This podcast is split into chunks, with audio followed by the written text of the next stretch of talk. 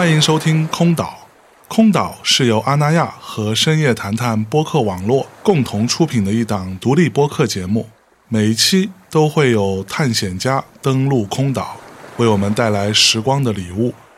我们强调知识和感受的分享，试图还原每一位空岛来客当下的片段感悟。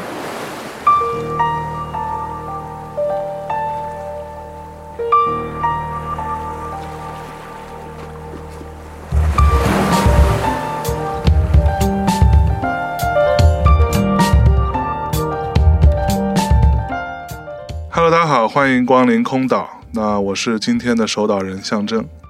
今天呢，我们的空岛来客是一个非常重要的人物啊，在当代艺术界都非常重要的一位人物，来自于 UCCA 的馆长啊，田飞宇老师，打招呼。大家好，很开心来到这个岛上。呃，田老师，你本名到底叫什么我叫 Philip Tenari。？OK，所以田飞宇是你的中国的名字。对，就是我是这样，就是我上大学的时候，大二才开始修中文，然后、呃，第一天老师会第一张表，然后让大家写上自己的名字，然后第二天就是回来上课嗯，就发了一个中文名字，然后就一直用到现在。等等，这个名字是老师发的。对对对对对，他那个时候我其实九十年代末吧，那应该是九八年，嗯美国当时的这种汉语老师大部分还是台湾人，其，OK，实是两千年后才有大批的这个内地人。内地的这个老师，就是呃去到美国的各项大学，所以就是这个田，就拼音是 T I A N 嘛，我那个英文的姓是 T I N A R I，所以反正就是从这儿来的。对，就是六个字母里面有四个吧出现在这个拼音里面，然后飞鱼跟 Philip 反正都是 F P H 开头的吧，我是但这个名字最好的一点是，其实 Google 上还真没有，或者百度上没有什么重复的，哦，是哈。所以这个就还挺难得的，在这个中文语境里面，对吧？而且就是一个外国人叫王强，叫什么李铁军，也怪怪的，对吧？OK，所以你当时为什么会对中文有兴趣要去学？我其实就是对泛语言和这个包括文化的这些文艺理论这些东西比较感兴趣，因为那个时候就正好就卡在那个就是美国的这个汉语热之前的一点点，所以就是学中文还是一个相对新奇的事情，因为当时读大量的文科，就是后来在中国艺术圈很流行的这些。什么阿甘本啊、德鲁兹啊这些理论家，就是还是希望有一个很硬的东西在配这种比较飘的这个学习，然后就觉得没有比天天背汉字就像小学生一样，就更对吧？听写啊各种东西，就是所以是个很好的搭配。然后反正就是学着学着学下去了，其实中文真的是好学的，其实我觉得挺好学的，对吧？我碰到好多外国的朋友跟我说，啊，中文真的好难。啊，我觉得就是它有几个门槛吧就是第一个可能是这种发音和声调，那么还有就是你的识字的能力，就是到了一个你可以正常生活的。那还有就是比如说你能不能比较放松的读文本，那是这几个就是陆陆续续的达到了。但是就是说它没有语法，对吧？就是我我觉得就是真的是这种，中文没有语法，就是嗯我 哎，对我真的之前从来没有想过这件事情。就因为我后来比如如说学阿拉伯语，甚至法语，这些都是这种，比如说形容词跟名词的这种 agreement 啊，或者是各种这种。我从拉丁语出来就是这种，比如说一个动词就是恨不得就好几个 ending 之类的，就是没有这些。是 我觉得这个就是新文化运动以及后来的中华人民共和国给这些学中文的老外帮了几次挺大的忙，包括汉字的简化也是。是，哎，所以你自己会认同自己是老外吗？我当然是外国人，我觉得可能一开始会觉得“老外”这个名称有一点，嗯，说不过去。但是就是我觉得那没问题，我也认了。但是就是说我有一点是，我还真没有真的把自己当做这种 expatriate，对吧？嗯就是驻外的这个什么美国人，就是其实从很早我的社交范围以及就是整个的一个生活的环境，可能不太会去做这样的一个区分。是，OK，呃，所以你现在其实有很多中国人的朋友，其实就是交朋友的时间不多了，但是我的同事就是我的日常的这种社交的环境，包括啊、呃家里啊什么的各方面，对。那你现在作为 UCCA 尤伦斯的馆长，算是这个艺术机构的负责人，啊。那你是大概从什么时候开始对于中国的当代艺术产生兴趣的呢？正好就是我刚才说，九八年开始学中文，然后嗯。九九年就第一次来到北京，嗯，呃，第一次就踏入 中国大陆的这个土壤上，对吧？然后，呃，其实是挺有趣的，就是九八年美国办了一次很有趣的展览，叫 Inside Out，应该是第一次比较全面的，其实在亚洲协会和当时还不是 MoMA PS One，就叫 PS One，在纽约的两个美术馆，嗯全面的探索中国当代艺术。是，然后就是比如说那本土录。其实是小型的，就发行在我们几个同学之间，就是我们九九年来北京的那个班，就是我们有一个移动的图书馆，然后正好有一本这个画册，就是有点像这种后来听很多这种中国朋友，就是有文革经历的人讲这个手抄本的这种经历，对吧？然后我们就是手抄本，对，我们就传约，然后就觉得哇，我就觉得太有趣了，因为就可能跟我想象中的这个 PRC 的这个环境很不一样。是，那么后来就是因为就刚才说的那些研究和学习，就是会觉得当代艺术在中国结合了我所感兴趣的很多的话题，从这个。比如说现代性到后殖民，到这种地缘政治等等等等，嗯最后就是一个看这个社会的发展的一个非常良好的一个窗口。那可是你到了中国来之后，你是为什么决定要留在中国了呢？其实是有过几次的经历，就是那次九九年，其实就是一个非常肤浅的一个半年的一个大学安排的班，然后，该回去就回去了。其实类似于交换呃，生对，这这种，对对。对后来就是本科毕业，然后有几个选项，反正就是正好拿了一个叫福布莱特这么一个奖学金，嗯，然后就是提了一个很复杂的研究计划，然后那年暑假就是大学毕业，但是还没有过来的时候，突然有一天发现。啊，我的中文完全不及格，就是做不了这么复杂的事情，我就老老实实去报了一个汉语培训班，嗯然后零一零二年那年集中在清华在学习，呃就是在那个时候，因为我其实本科的这个论文，我的本科在杜克大学，然后就篮球队很好，是，其实它很有趣，它可能跟常青藤的那几个不一样，在于就是它会给到本科生的权限非常的高，所以就是每年，比如说学校的美术馆有一个展览的档期，甚至会交给两个应届毕业生来做。嗯。那我就正好跟另外一个学生做了一个就是亚洲当代艺术的展览，然后就开始熟悉这个几个领域，包括就是也在跟很多媒体讲过，就许斌到我们学校去做项目，啊，那么对，嗯。就是有一个初步的一个了解。那么我到了北京，这零一年，我就是九幺幺前几天到了北京，哦。就是那年等于是我老说赶上了这个中国当代艺术的这种地下时期的这个尾巴，所以就是会定期的去一些很奇怪的地方去看展览，OK，呃，包括七九八，那个时候的嗯七九八真的是我零二年第一次来七九八是在援交，是。然后就是很破，跟现在完全不一样。不太不一样了嗯，就觉得太有意思了，所以就是没有回去。零二零三年还是留在这儿，嗯。后来回去了一段时间，然后对，反正在那段时间，比如说在美国读研究生的那段时间，嗯是确立了这方面的兴趣，就是可以成为一个职业发展的方向。OK，然后选择了中国。对，就是在纽约稍微犹豫了一会儿，然后就决定还是回来，因为那个时候网络还不像现在，就是你想知道就是中国当代艺术的最新资讯。你必须在北京，你在纽约，你看的都是通过一些可能双月刊或者是一些嗯杂志的一些信息。对，两边没有社交媒体，然后这边的网络其实并不是特别发达，所以对的还是回来。而且就是你想那个时候零六年就奥运前的哦那个北京，你也很熟，对对对，就是觉得我太兴奋了，所以就回来了。OK，我之前有看过你的一些采访，好像你还蛮相信缘分 这件事情的。有 那你是怎么跟 UCCA 结这个缘分的？哎，这个也很有意思。我第一次见到我们的创始人尤伦斯是在零四年，我在读研究生，然后他正好在法国里昂办了一个他的收藏展，然后我其实是这个画册的一个译者，然后他们请我过去，然后就是所以你要把它翻译成法语的意思。不是不是，他们还是出的英文版，就是哦我好像是我从中文翻成英文，然后他们再翻，我我不记得他们具体怎么办，但是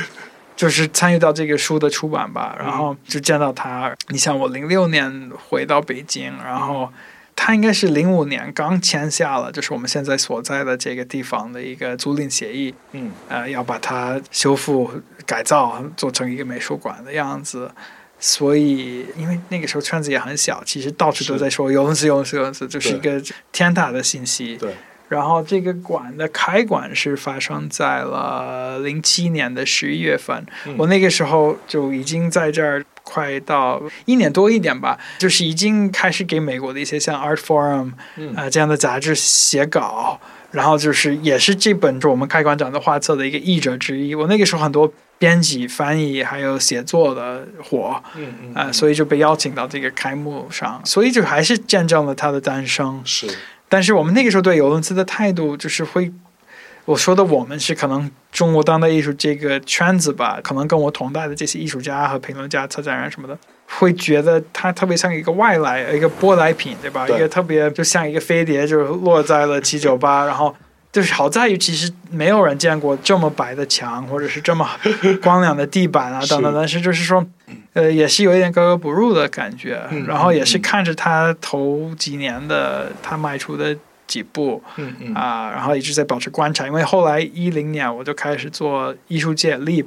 这本杂志，嗯对，就在现在传播的这个旗下的下，一本杂志对 Leap 对对，就是这个 Leap 看号是来自于安徽文联，但这个 Leap 这个概念只是我从零跟几个人一块儿做出来的。对，然后我们就觉得自己很有这种批判性啊，所以就是我们也是看着 UCCA 的这个那几年的发展，也反正就是他在那个时候可能会经常成为一个八卦的对象吧，就是大家都会嗯喜欢议论。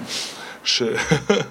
cool。那既然说到 UCCA，我们就来聊聊 UCCA 啊。呃，去年到今年，UCCA 在、呃、除了在北京的七九八之外，是吧？在阿那亚跟上海都要开一个新的馆。嗯，那这三个展馆的侧重点有什么不同吗？嗯就是和它所在的这个城市、这个地儿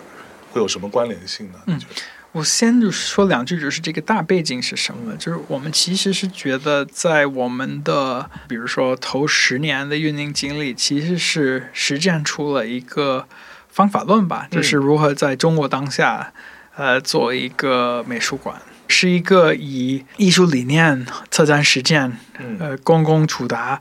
呃为目标的这么一个艺术机构，它并不是说。就是因为可能听众里面有一些不太了解这个领域里面，比如说我们不会，就是我们做展，第一作品不是我们出售的，嗯。第二我们也没有向这个艺术家收取什么租金之类的，对吧？嗯。就是这几个前提，就是其实可以覆盖大量的就是中国的就是艺术的展出的地点，嗯。我们肯定更多是通过一个专业的判断，为一个更广大的一个人群在服务也好，或者是在给他们呈现一些我们认为有意有意思的展览和项目。是然后要说更宏观一点，我们的一些侧重点就是，第一是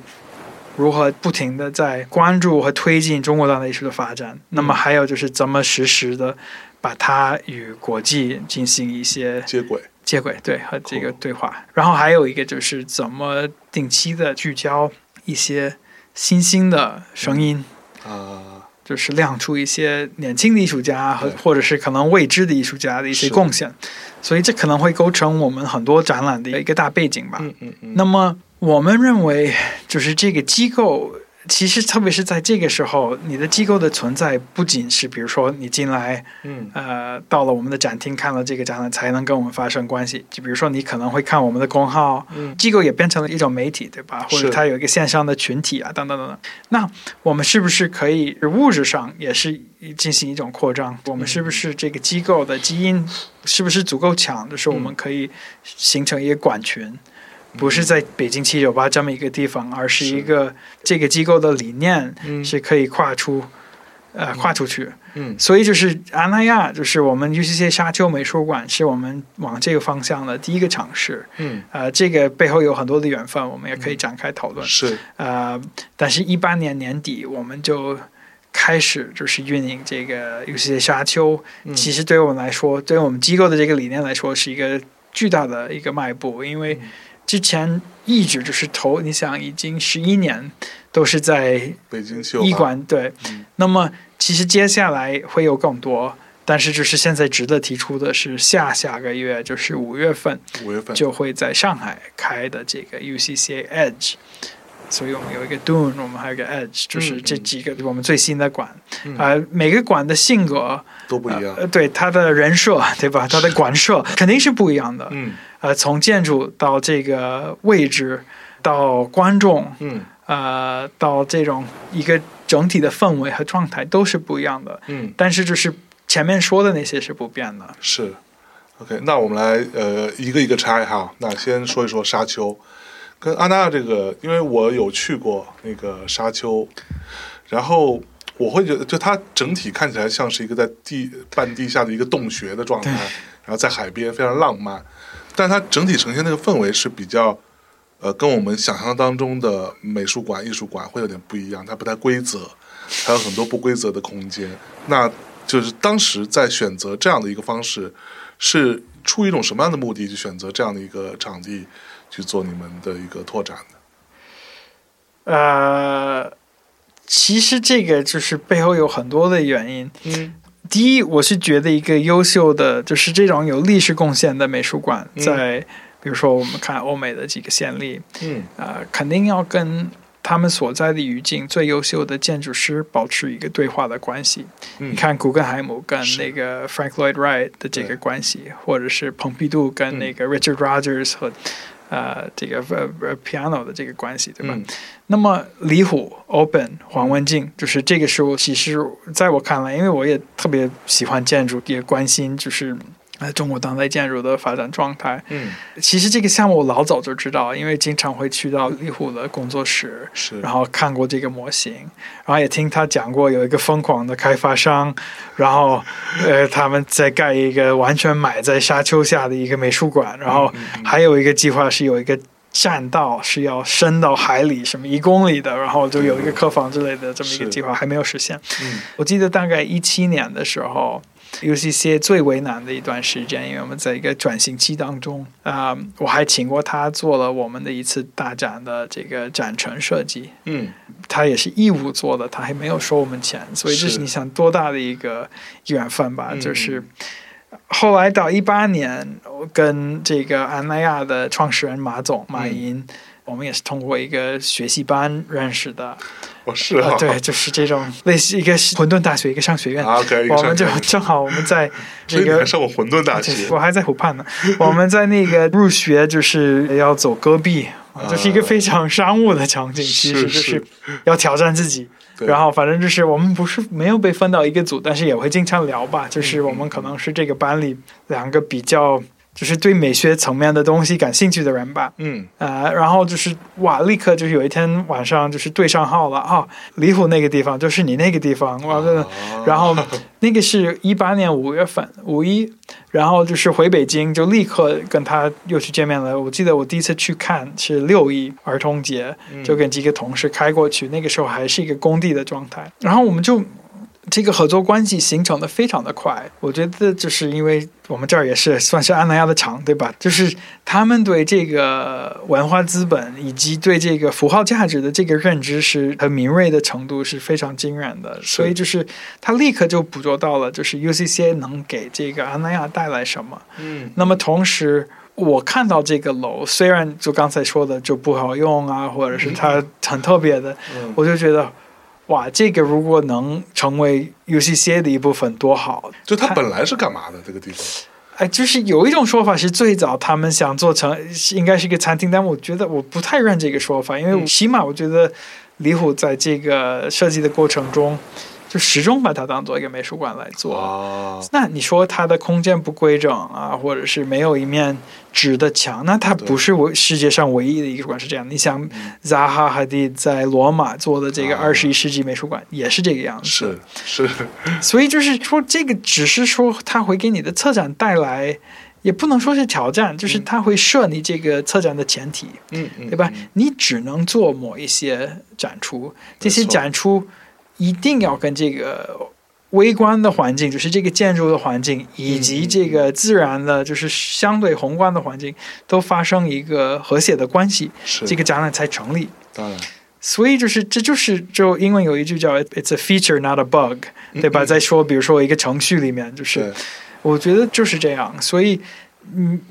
也有人问什么会不会有北京的展览巡到那边去？不可能的。嗯，就每次在沙丘做展，已经前两天刚开了第六回。嗯每次做都是为那个空间量身定制。啊，反而这个空间成为了一个锻炼年轻的策展人和艺术家的一个宝地。嗯，那就比如说，因为它的空间的一些呃不规则或者什么，是不是在沙丘做的很多展？相对来说是比较偏实验一点或者装置。它会偏实验，还有一点就是因为你毕竟就是你说我们现在可能人类面临最大的一个共同的问题是全球变暖，对吧？嗯嗯和这个气候的这个危机。那你在一个沙滩上，就是离海岸线那么近，嗯我觉得你离不开这样的一个思考吧。所以很多的展览，就是比如说我们刚开的这个带叫《太空奇谈》，嗯它讨论的是一个这个策展人叫做行星意识 （planetary consciousness），星球的星，这个呃星群的星，对，嗯行星意识。啊、就是艺术家是怎么认知自己与这个地球的关系，OK，这个会体现在不同的维度上。嗯。但是就是说，其实就这类的展，因为还有就是一些很实际的条件，就是其实它不大，嗯。它大概六百六十平米，对吧？就你说我们北京的大展厅是这个一千八百平米，是。呃然后就是我觉得还有一点是，你的观众，嗯。第一是已经从哪里来到了海边嗯。阿那亚，第二他们到了阿那亚还选择了就是来看来看一个艺术展，嗯。而且是一个应该他们会觉得就是说说的俗一点，就是有可能看不太懂的一个展，对吧？嗯。因为它毕竟是一个，就是我当然我们会做出大量的解释，但是它是应该是一个相对前卫的一个艺术的表现。嗯嗯。啊、还有就比如说，我估计应该还有有挺多人是对这个楼本身感兴趣，对。对吧？所以就是再好的建筑，如果没有被妥当的利用起来，嗯嗯。其实就会成为烂尾楼，对吧？是所以就是不一定是这种真正意义上的烂尾楼，但是这种比如说观念的烂尾楼，对那就可以作为就是这个杰出的建筑作品的守护者。嗯嗯嗯哦，我觉得也是非常有意义的。非常棒。就是我觉得大家如果真的有来到阿那亚，或者说你就本身就住在阿那亚的话，其实这个地方是我自己去过是非常吃惊的，就它真的很有趣，大家真有兴趣过来看一下，也离你们住的地方也不远，对吧？好，呃，那上海这个地儿呢？上海这个好像是在静安区的一个写字楼、一个办公楼里头。对对。这个也得相对也稍微讲一下，嗯因为就是也可以这么说，这个这么这样一点都没错。但是我觉得就是，呃，其实九十年代的时候，就是有一个最有名的建筑师叫库哈斯，就是后来设计北京的这个 CCT 央视大楼的这个人，大裤衩，大裤衩，对、嗯。他九十年代的时候对珠三角做了大量的研究，然后提出了一个概念叫后规划。嗯就是他发现那个时候的深圳的这个城市化的发展，嗯嗯，就是说很多楼可能是先破工动地，然后再完成这个设计的过程，嗯是是对吧？可能盖了一半儿才不知道这个最后这个。什么样子？，对，当然没有那么夸张，但嗯是就是说，我们被邀请进这个项目的时候，这个楼已经形成了。OK，而且就是它是一个最典型的一个英文叫 archetype，就是一个大的类别，嗯就是一个竖线的一个写字楼，然后下面有一个一个横向的几层楼，应该是用来做商业啊、做餐饮啊，对吧？是有几个扶梯就是连接着，嗯嗯然后还有就后面有一个乘电梯到办公楼的这些地方。这个楼嗯以上海的标准并不高，它在大概十八层，嗯，看你怎么算，因为就比如说带四的都去掉了，所以就是这可能其实只有十五层高的这么一个楼，不算高。啊是一个很成熟的一个商业建筑事务所，叫 ADAS 设计的。嗯啊、它就在八号线和十二号线的交界，曲阜路地铁站。啊、就是其实西藏路人民广场往北大概八百米，嗯呃，苏州和北岸再给两个地标，静安大悦城正对面，还有就是四行仓库斜对面。OK，然后其实也可以看上海的发展，现在他们都在讲这个一江一河，嗯就是黄浦江的这个两边的设施都非常完善了。嗯现在就也基本上完善了这个苏州河的这个，比如说爱跑步的人，其实会经常在那，包括北苏州路、南苏州路，其实已经成为了步行街，或者是只能通这个快递和外卖的这个两轮车的这种。所以就是说，我觉得静安区，因为它其实也就是说，如果跟真的跟老上海人讲，他们都会说，那那不是静安，你那是闸北，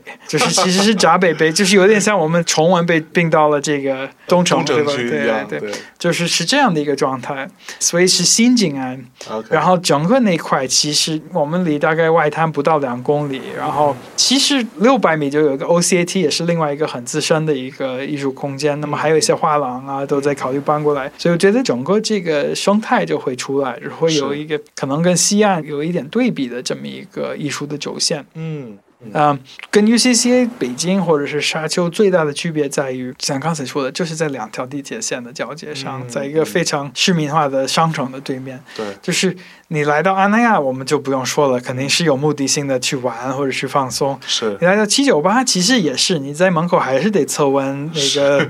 对吧？还得扫码，对，然后就是进到一个艺术区里面。嗯那我们是不是可以直接在城市正中经营一个美术馆？是所以就是这三层楼二三四，因为就是大家可能挺熟的，就是这种商业建筑，比如说你的一块地，你只能占领它的百分之五十，对吧？嗯所以一楼其实是很小的，嗯然后二楼就会伸出去，然后二三四本来是要用来做商业、做这个零售啊、做餐饮，啊整体拿下，然后进行了一次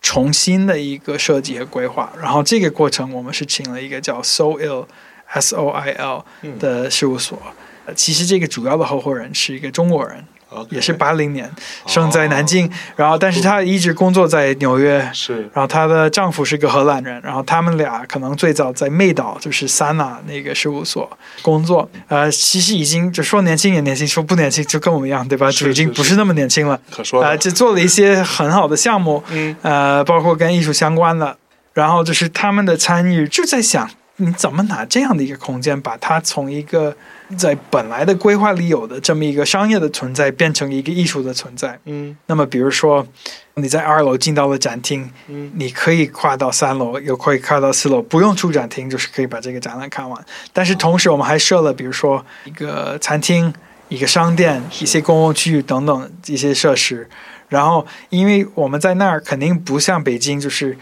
我每一次进到，比如说我们的大展厅，还是会有一种震惊的感觉，嗯就是这个空间太完整，然后有那种工业的魅力。那沙丘我们就更不用说了，它本来就是一个建筑作品，对，呃甚至挺科幻的沙丘，是是是是，那这个其实你不可能通过空间的这种属性本身，但是通过质感、嗯。通过材质、通过灯光、嗯。采光、动线，就是这些建筑的另外的一些维度，就可以处理成一个就是带有艺术特征的一个空间。OK，所以就是说，那可是在这里展的一些内容对，会根据它的空间会做一些调整，会有的，但是就它还是有一点，我觉得挺有意思的，就是其实上海就 Edge 的，因为这个楼本身就有 Edge，然后我们觉得它在这个苏州河的 Edge 上，它的边上或者是它的 Edge 也可以是 Cutting Edge 先锋这样的一个意思，所以就就这么一个起名的方式。嗯。呃，比如说夏天我们要在北京做沃霍尔的一个大展，啊，Andy Warhol，对，就是北京大展厅是一千八百平米，这个其实上海这三层的展厅加起来也是一千七百七的样子，哦所以正好其实是可以放得下的。对，嗯所以就跟沙丘又不一样了，因为嗯就未来还是会有可能一年会有一次展览是京沪之间的一个巡展的一个状态吧，这样双城联动，双层联动。对，因为我们就是做这种制作投入比较大的展览。嗯，那如果能双成，就是嗯有这样的一个回报，其实其实对我们的运营其实起到了一个非常关键的作用。能 cover 不少成本嘛，对对，，OK，那哎，刚才说到沙丘的这个《太空奇谭》这个展，那呃，它到底是一个怎样的展呢？就是呃，它对于整个这个沙丘的这个建筑的状态，你们是有量身定做到什么吗？就是说呃这展不是我策的，所以就是我可能也不是最熟悉的那个人。其实我们这个公共实践部的总监叫韩新义，嗯。他也是一个很资深的策展人，他做的，啊、有大概十二个艺术家，嗯嗯。啊、然后因为那边呃虽然总体不大，但是有这种独特独立的空间很多，就大概有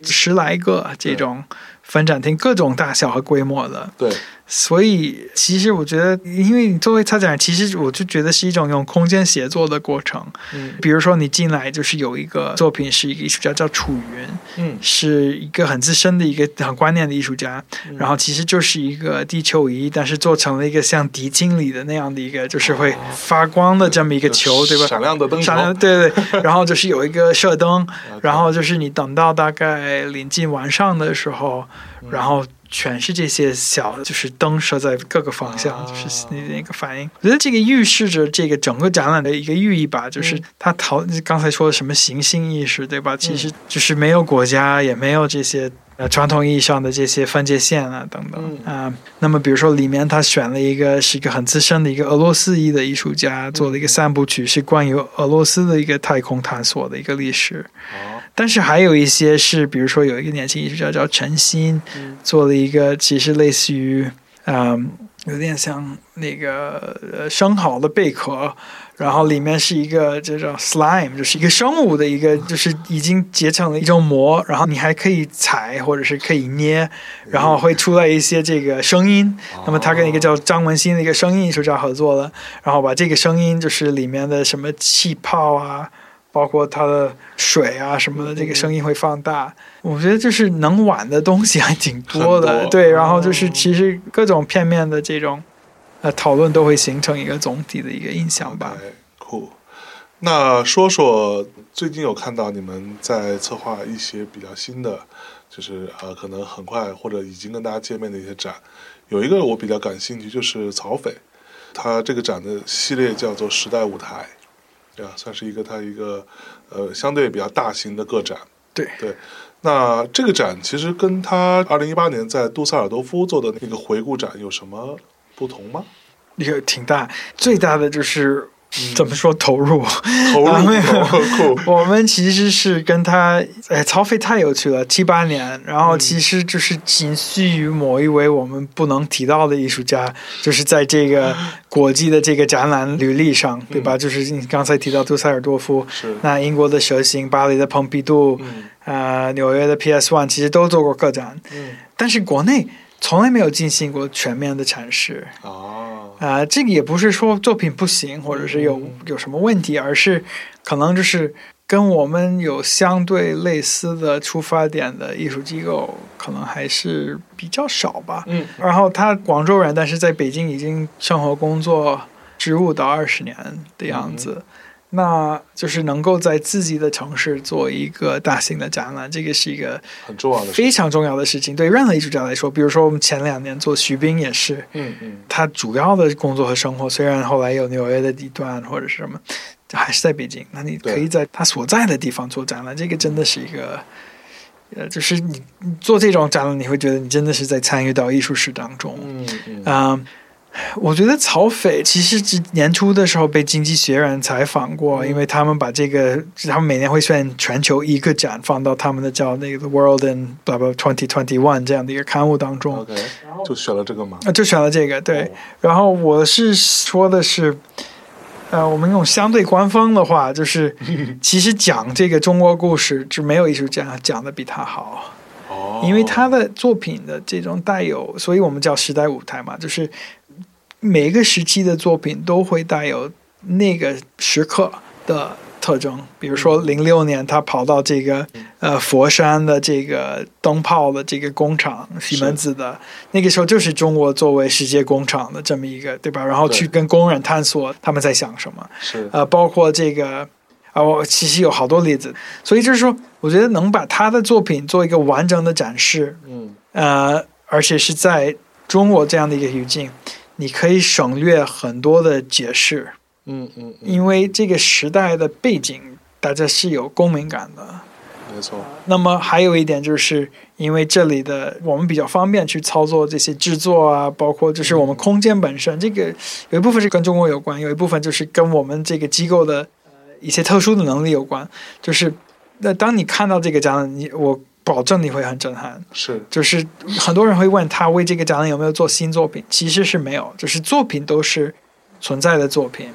但是就是我觉得他最大的作品这次就是整个的这个空间，我们讨论了两年，就是包括跟这个对一个香港的一个建筑设计师一对夫妇，嗯就是做了一个就整个有一个二层。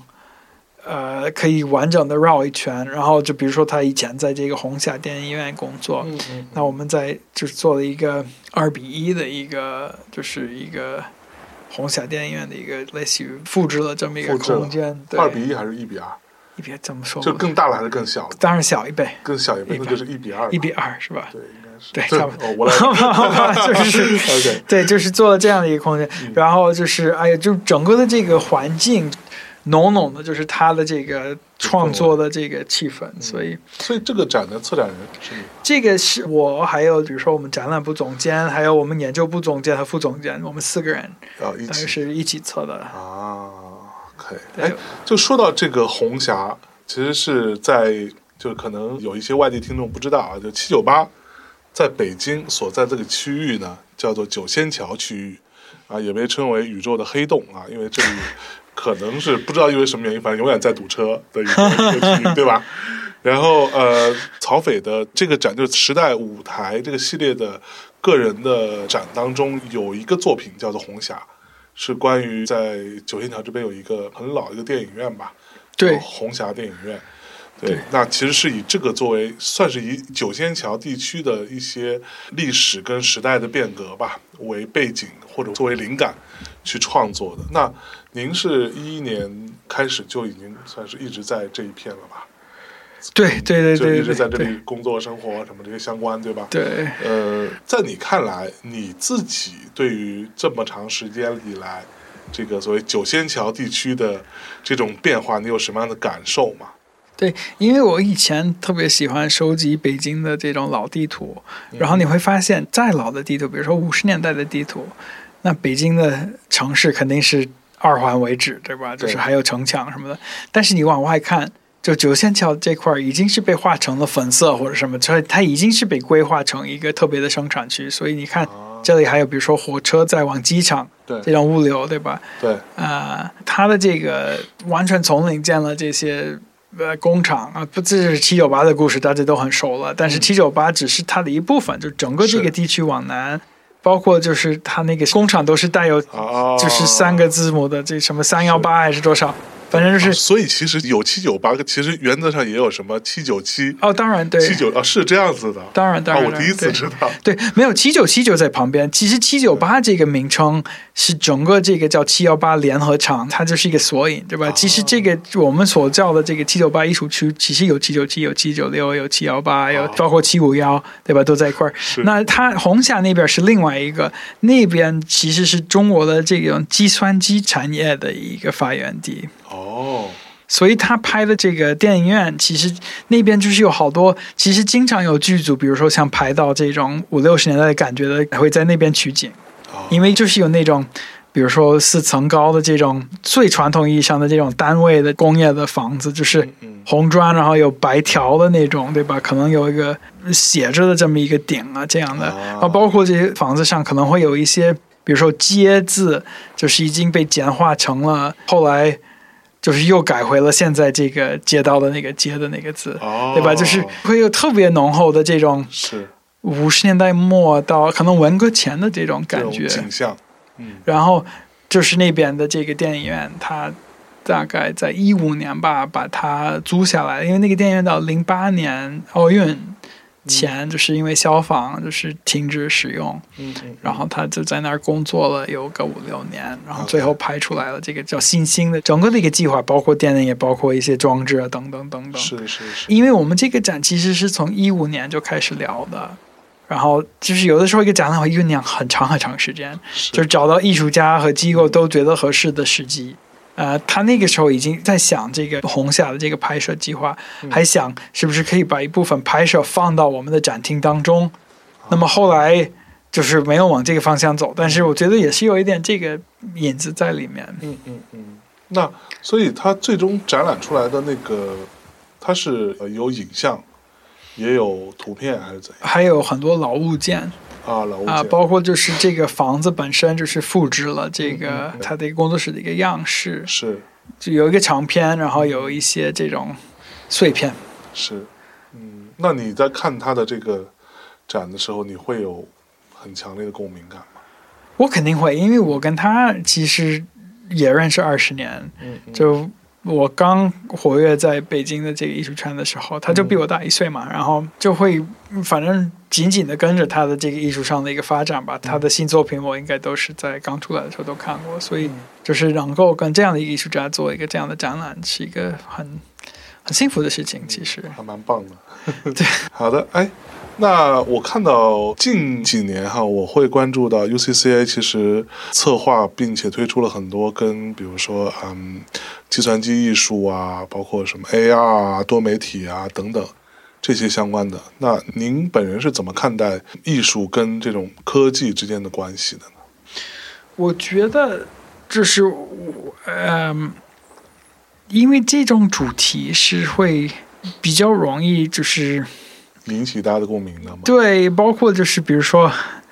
会有一些就是这方面的一些，嗯，可能甚至政府的补贴啊或者什么，对吧？就是会觉得就是很，因为它有就听上去非常实用主义，对吧？对就是艺术又可以用来探索技术，那不是啊更好吗？是但其实我们如果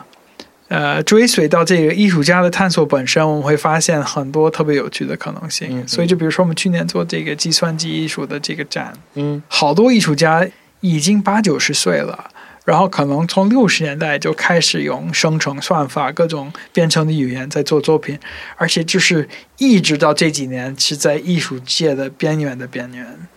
因为就没有人把这种探索当回事儿。但现在就是回过头看，就觉得哇，这些人就是先锋，就是先驱这样的这么一个，所以就是这个展的一个意义就在于就是，呃，从现在的视角再看，可能是过去并没有那么出名的，然后直到现在的这么一个线索吧。是是一个线索。嗯，那可是像这种展，在你看来，就比如说我们可能一般的观众哈，在听说了啊有这样的一个展，他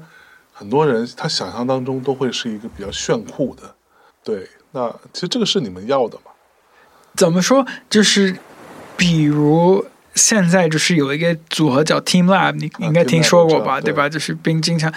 然后就是会有一些这种数字的互动什么的，比如说我们这个计算机艺术这个展里面，就是有一件作品，我觉得特别有代表性，嗯。是两个法国艺术家在，就是我们展的这个版本是他们九零年，也就是三十年前完成的，就是一个像我们现在拿的这个话筒，嗯。然后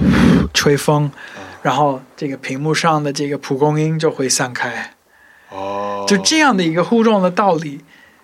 就当然哦这个很浪漫。对，就是而且就是这个技术肯定是进行了各种升级。你现在就站在边上，然后你从你旁边走一个瀑布啊，或者什么。嗯但是这样的一个观众与一个技术的互动，产生一个艺术的形象的这个逻辑，嗯，其实在那个时候就已经很清晰了。嗯嗯嗯嗯所以就是说，呃，刚才呃我们可能开录之前在说到这个网红展的这个现象，对吧？对就是我是觉得网红展也可以做的很学术的，就是这个作品本身也是有它的震撼力，也有它的时代感，嗯嗯，但是它也也传达了一个对艺术的一个判断。因为我其实展出这个作品，就是想说，我们现在所看到的这种互动的这些道理，其实不是空中掉下来的，他们其实背后都有一个历史。是，嗯，好了，那我们来，既然都聊了这么多，我们就聊一聊关于策展这件事情。其实，呃策展这个东西，可能很多听众朋友可能听说过这个词哈，或者说并没有那么深入的去了解到。那我想稍微请教一下 UCCA 的整个策展团队，他们是怎样运作的？就比如说你们现在前一阵在那个公众号上已经把这一年的展览已经大致上都已经规划出来了，就整个这个运作过程是怎样的？嗯，我觉得安排，比如说一年的展览，就特别像编杂志，OK，就是你会希望就是一年的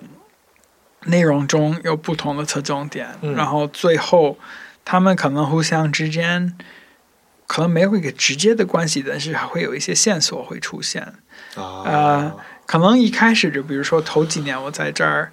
大部分的展览安排是我会自己做，就是我们嗯那个时候团队并不是特别大，所以就会还相对辛苦，就是做大的小的其实都会做。我们现在这个就是随着我们的这个机构的发展，我们现在也也汇集了很多非常优秀的年轻策展人，嗯所以就更像是一个提案制，嗯，就是你对什么感兴趣，那你除了你的日常工作，你花一点时间好好把它整理出来。然后就比如说明年、今年的都出来了，明年有一些大的展肯定是已经排下了，因为就是你已经开始工作了。对，但是还有一些档期，我们会在未来的这几个月我们会通过这个提案的这个过程把他们定下。那这就是就比如说，我是觉得我最大的一个策展工作是对整个的这个我们机构的安排的一个策展。那么我还会做一些就是具体到比如说一个展览。那这个我刚才说到了，其实就像用空间来写作，对吧？或者用其他的艺术家的作品来写作。是。那这是一方面，但是其实维度挺多的，因为你还得就是保证这个展览可以得到最佳展示。所以就是有很多工作其实是非常形而下的工作，就比如说应付这个艺术家的各种要求，啊，与各种技术的这种团队和这种供应商啊什么的，就是为了能达到这样的要求和这个展示的这，但是就是还有就比如说一个群展，包括一个个展，这些作品在一个空间中互相之间是一个什么样的关系？观众来看这个展的时候，与这些作品。的关系会是什么？以什么顺序去接触？嗯，呃，你怎么传达这种主次关系？那么，包括可能最重要的，你怎么提供足够的线索，让观众能理解，就是作品背后的一些原理？是呃，语音导览啊，什么墙上的文字啊，和其他的形式。嗯，就是让观众能够理解到这个作品的含义，这件事情是必须的嘛？我觉得你必须尽力，但是你肯定做不到，就是你不可能百分之百的做到，对吧？因为你也不可能，就是我们跟观众的关系也不是一个独裁者的关系，对吧？就观众想怎么去体验就怎么体验，对。但我觉得，呃，最怕的是有人想看懂，但是觉得看不懂，那这就说明你没有给出足够的信息。嗯。但是，而且就是你信息必须是多方面的，从这种。文字到这种，比如说互动，包括这种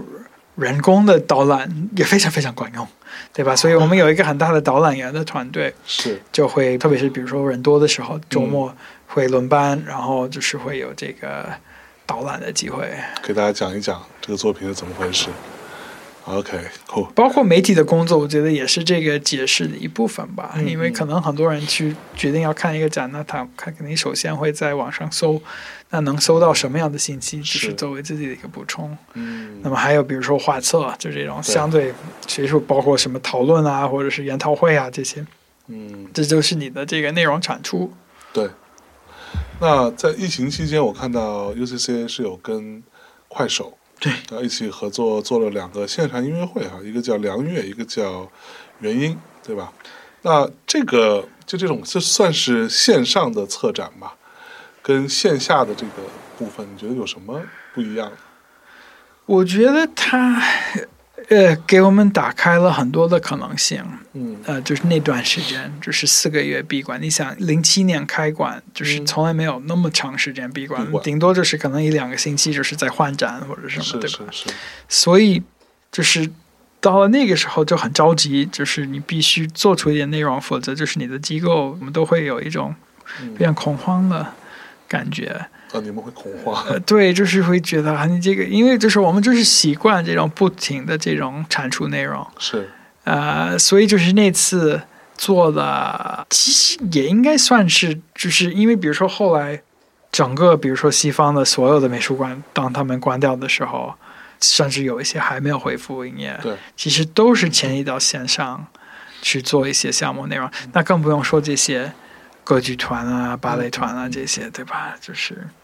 嗯，我会觉得它表明的一点是，就是你做的内容应该花更多的精力去把它们线上化。嗯嗯。但是归根到底，我们最大的优势肯定是就是这个空间本身。对。这个是不希望被替代的。是。但是线上化是不是也得根据线上的特特色对去做一些调整？就只是让大家看一看，其实也对对。所以我觉得线上的展览其实是，就你知道，我前一阵儿呃去年吧，那会儿我还蛮喜欢用那个 Oculus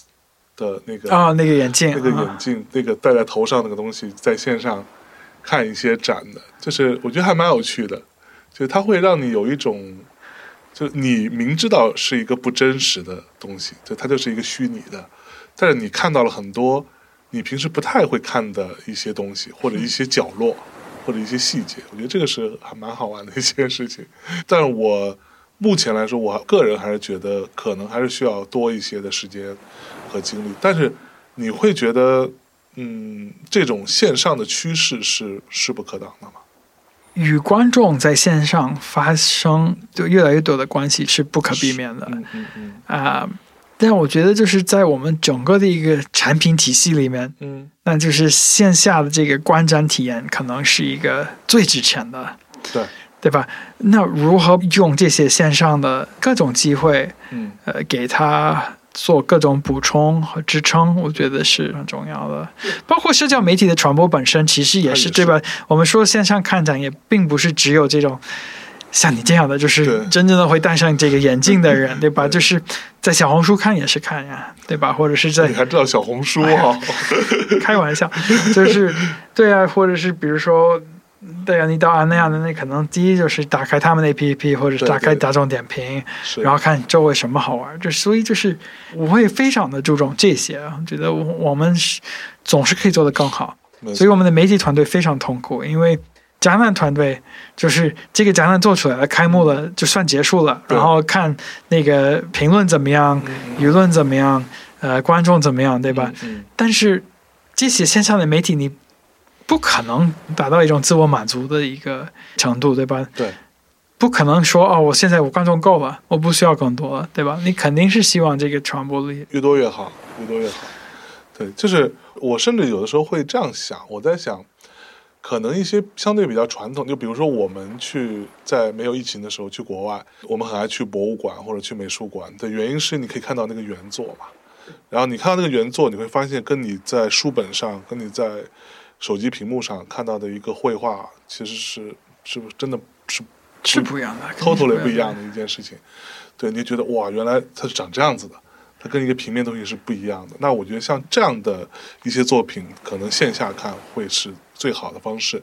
但是，比如说你刚刚说到一些呃过去的一些计算机艺术家们，他们做的一些东西，其实最终你呈现出来还是通过一个，比如一个屏幕，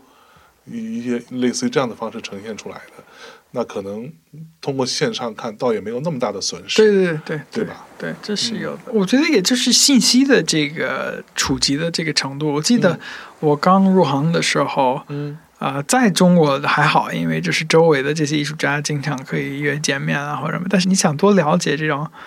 呃，嗯，甚至一些已经挺有名的国际艺术家，那线上是没有信息的，对吧？是你就会那个时候就十几年前，就是你很难翻到一篇就把事情说清楚的机构，或者你听到这个名字，你很难对上这个人的这个创作的脉络是从哪儿走到了哪儿，所以就是这样的信息肯定是越多越好的。是，呃，在中国，其实像比如类似于毕加索啊、梵高啊，包括你刚刚说的安妮沃霍，呃，这样的艺术家其实是知名度相对来说是很高的，而且可能越来越高。嗯就比如说你们一九年做的毕加索的这个大展，大概吸引到有三十五万人来观看，对吧？那当然，呃，我们刚刚也有聊到，你们也会想要去，算是推陈出新吧，啊，出一些让大家看到更多的一些相对小众或者更加青年艺术家的一些作品。那这个大众跟小众之间的这个平衡是不是不太好拿捏？就比如说你做大展，肯定是相对来说成本也会高，但是你的呃影响力啊各方面啦，可能都会好很多。那做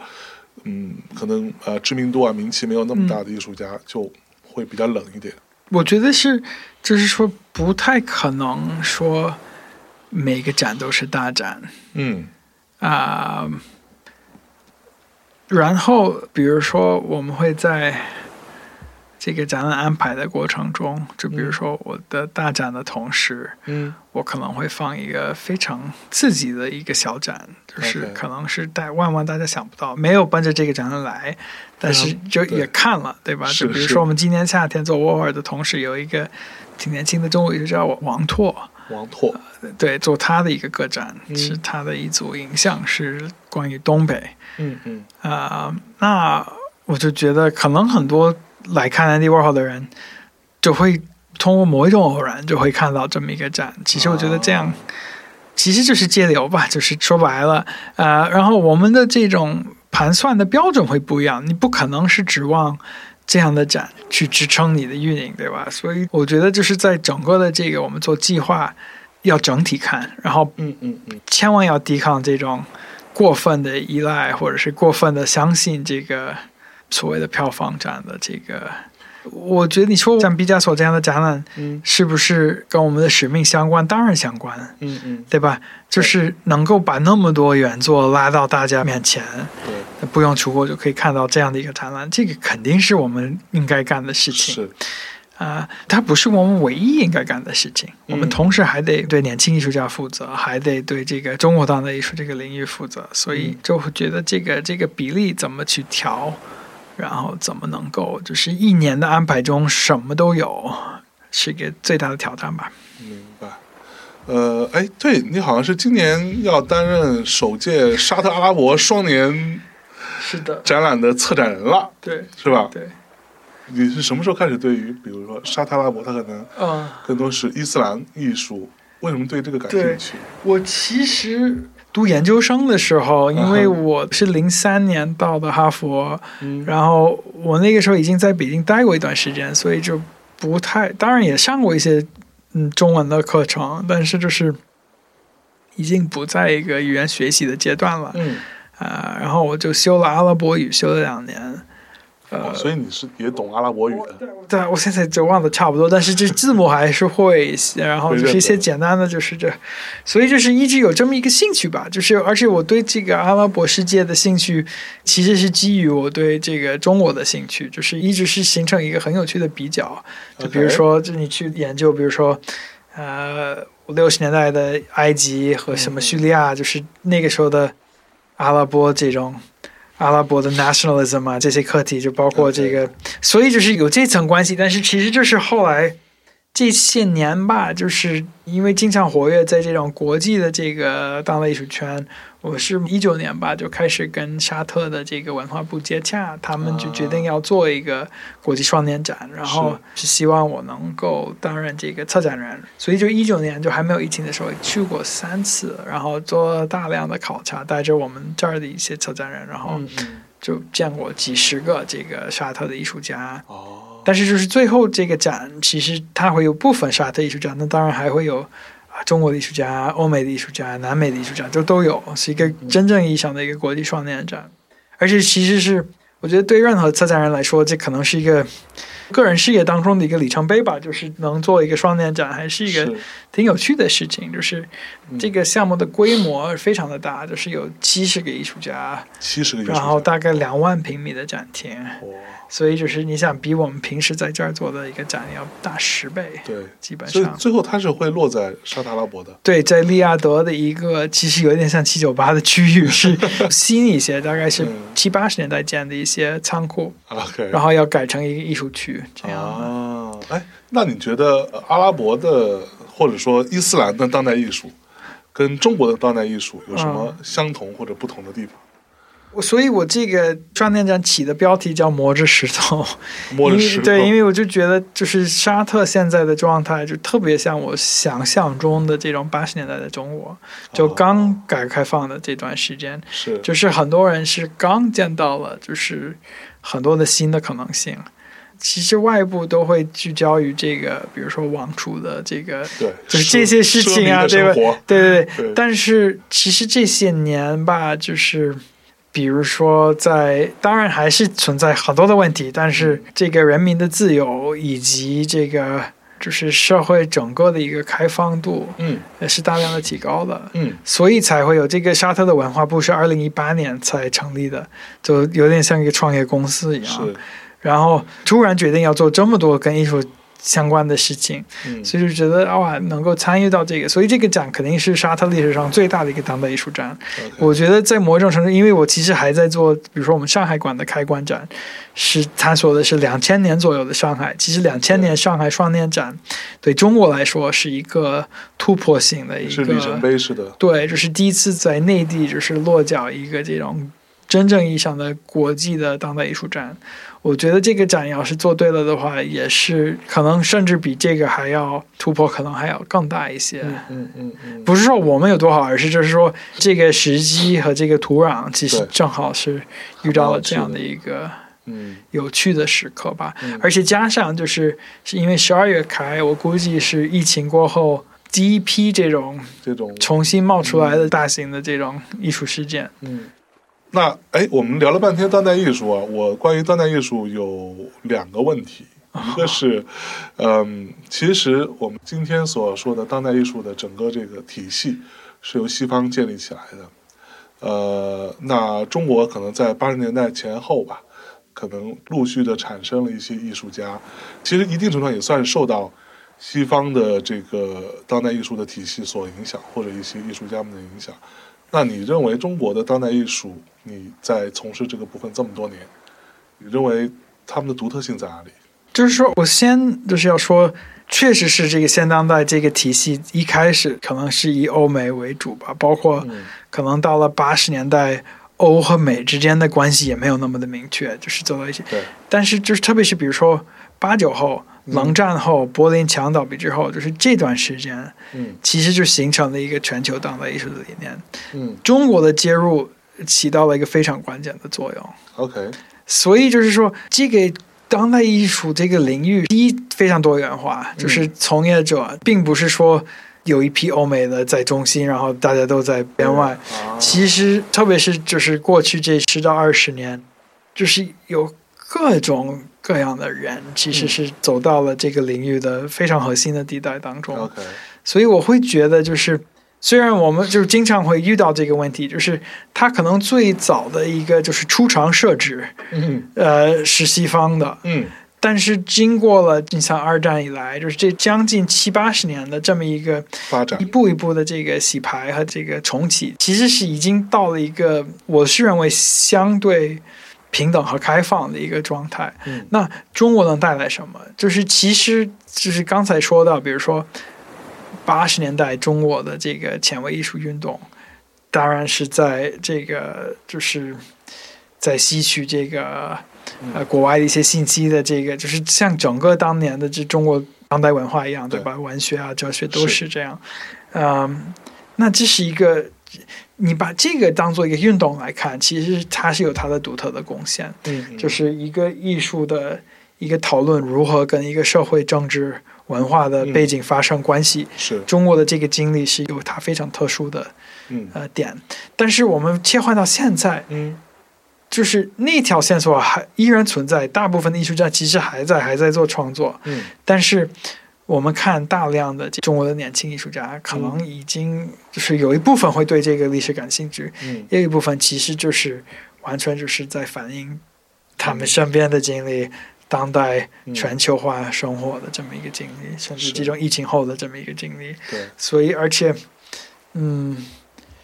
就是甚至你很难看出他们的所谓的中国性体现在哪里。这个会有部分中国评论家会为这个事儿发愁，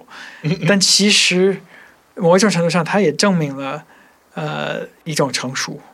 已经不是说。你能带给这个全球的对话，只有你的国籍或者是你的这个特殊经历，你其实是有资格在讨论比较本质的问题了。嗯嗯嗯，没错，所以就还挺有趣的这个，而且就是说，这个是跟整个，这就是一个文化崛起的一个特别直接的一个表现，OK，对吧？就是其实只有要么就这个语境够开放，要么就这个主体够强大，嗯。你才有资格去讨论到所谓的艺术本身的问题。嗯嗯，现在其实到了这个，其实到了这个这个时候，那所以你会觉得说，因为我看到很多展或者一些所谓的年轻的艺术家们，你会不会觉得他们可能不会那么就是非要让自己深刻，或者说这个是全球的一个全球都这样对对对对嗯，这个是一个。就我们大概我们一四年做了全球，就是全世界第一个就关于后网络艺术的这个展览，就是其实就开始有这个倾向。嗯其实里面的一些倾向后来变成了，比如说美国这几年非常呃注重讨论的，比如说信息的歪曲啊，嗯或者是一些比如说算法生成的带来的一些我们对外部世界的认知的一些差异啊，嗯嗯嗯，就是包括这种对表面的一个迷恋，艺术呃做得好的话，它会预见很多这个就后来才成为大众话题的一些问是。题。嗯，它有一定的预见性。是的，嗯嗯，呃，我前一阵在 Netflix 上看一个纪录片儿《Pretend It's a City》，大家好像很多人都看过哈。对，呃，这个当中就有一句话是让我觉得很有趣的，他说：“现在的拍卖行上啊，当一个作品被拿出来的时候，是没有人鼓掌的；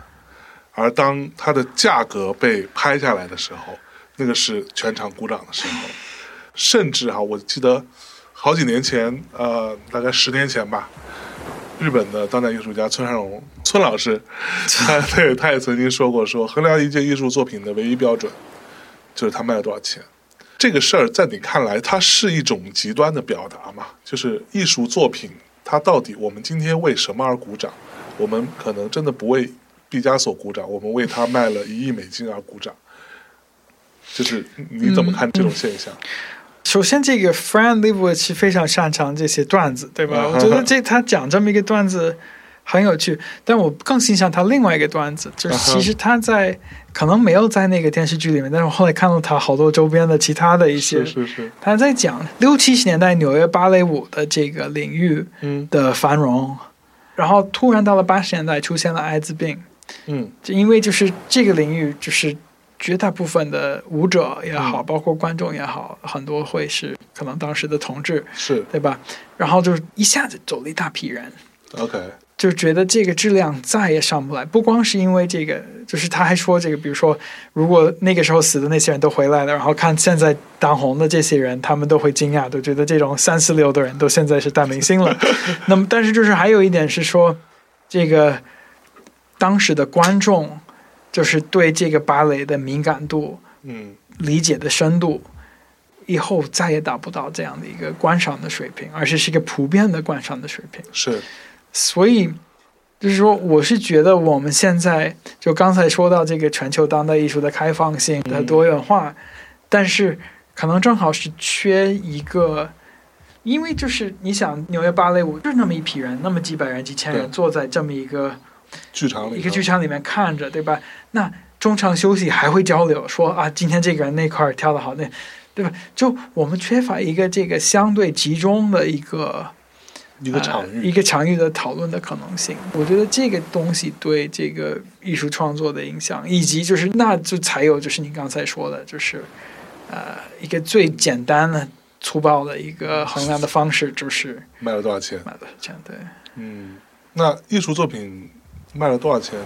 这件事情确实是重要的嘛？你觉得？也不能说它不重要，对吧？但是，但我是觉得，因为呃，就是一个艺术作品的价值的支撑是一个对艺术史的判断。对。那这个艺术史的判断是基于一个艺术史的叙事，嗯，以及。他通过各种展览啊，这些就是面向公众的这种整理和露出，才积累了这个文化资本，才成为了它的价值，对吧？但这个叙事其实是可以发生变化。嗯嗯。所以，就我们现在看，就比如说过去的这一年，在西方的这种重新去思考这个种族、性别、阶级这些问题，嗯，它肯定会带来就是对价值的评判和坚定的一个。新的一些趋势，嗯嗯嗯，所以就是说，这个东西其实一直在发生变化。OK，所以我是从这个立场来看，我觉得会相对有一些。那当然，你肯定就是现在资本主义的这个形态。呃，几个巨头，其实，在任何领域，其实都是这样，对吧？就会吸引可能百分之多少的这个流量，所以就是毕加索啊、沃霍尔这些，还匹配上就是艺术市场呢，还挺多复杂因素，它的这个稀缺性啊，或者是对可能跟作品品质本身有关的很多的考虑，嗯嗯，呃。我会很乐意观察这个艺术品市场，但是我很清楚，就是我的工作要做好了，其实是会在这个市场里面产生一些影响，但是我肯定不是这个市场的直接的参与者。嗯嗯嗯，cool，好的，那最后哈，今年您在 UCCA 已经差不多要十年了啊，这个过去的很多事情我们刚刚已经聊过了啊，未来啊，做一个小小的一个展望。你希望，比如说未来还有十年的话，在 UCCA 你有什么样的一个愿景？就我们就是应该会成为一个世界级的艺术机构，而且这个世界级的机构肯定会落脚在中国挺多地方的，呃，包括线上线下。所以我真的是希望可以把就是这头十几年积累的这个经历、经验，对，妥当的这个发散到很多不同的地方。然后，因为我是觉得艺术是一个持续性的资源，嗯，对吧？不用担心你会做完，就是你会展完所有的艺术。当然，值得展出的作品和艺术家嗯永远多于你的这个带宽，就是很多很多很多。是所以就是我是希望这个体系可以建立的更完善，呃，同时就是我觉得一个这个工作一个特别大的乐趣就是看这个我们的这个团队内部的这个成长，因为这些人是会成为就是中国当代艺术下个五十年的非常核心的主力军，对。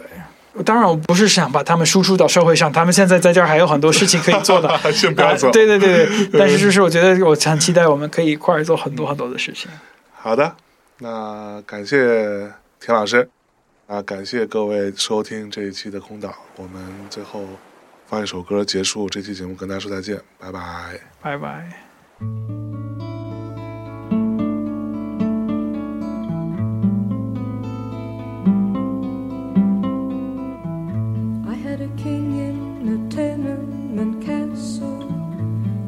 I